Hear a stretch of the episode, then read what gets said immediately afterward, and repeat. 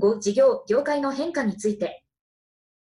日本政府は、スポーツを新たな基幹産業とすべく、スポーツ庁を中心に予算を上積みしつつ様々な政策を打ち出している2016年6月に閣議決定された日本最高戦略2016では2012年に1.5兆円だった国内スポーツ産業の市場規模を2025年までに15兆円へ引き上げるという野心的な目標を掲げている2019年のラグビーワールドカップや2021年の東京五輪同年のワールドマスターズゲームズなど世界規模のスポーツ大会が相次いで国内で開催されることもあり、人々がスポーツをより実施しやすい環境整備が進むと予想されているスポーツ用品メーカー各社も、こうした大会に合わせて反則費を積み増し、需要喚起を図ろうとしている。一方で、大型小売店舗の勢力が拡大した結果、小売店は卸売店を通さずに直接スポーツ用品メーカーから商品を仕入れるようになり、卸売店の存在意義が薄れつつある。その結果、営業活動において大型店舗チェーンと交渉する機会も増え、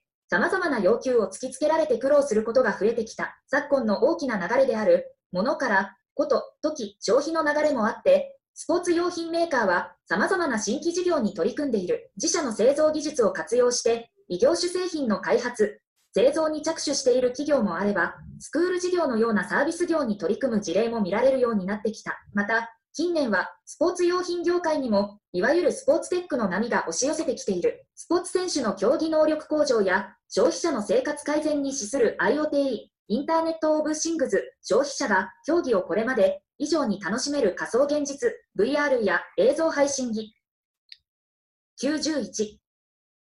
術大会運営をこれまで以上に効率化する運営システムなどスポーツテック関連の様々な技術や製品、サービスが提供されている、スポーツ用品メーカーの経営という観点でサダオが中止しているのが、世界規模で進むスポーツ用品メーカーの M&A の動向だ。規模拡大を狙うメーカーが同業他社を飲み込んだり、かつての名門企業が続々とファンドに売られたりするのを目の当たりにして、サダオはいつか自社が買収のターゲットにされるのでは、という不安も抱いていた。今後市場がどう変化するか、さらに不透明になっている中、各社とも戦略の再構築を余儀なくされている。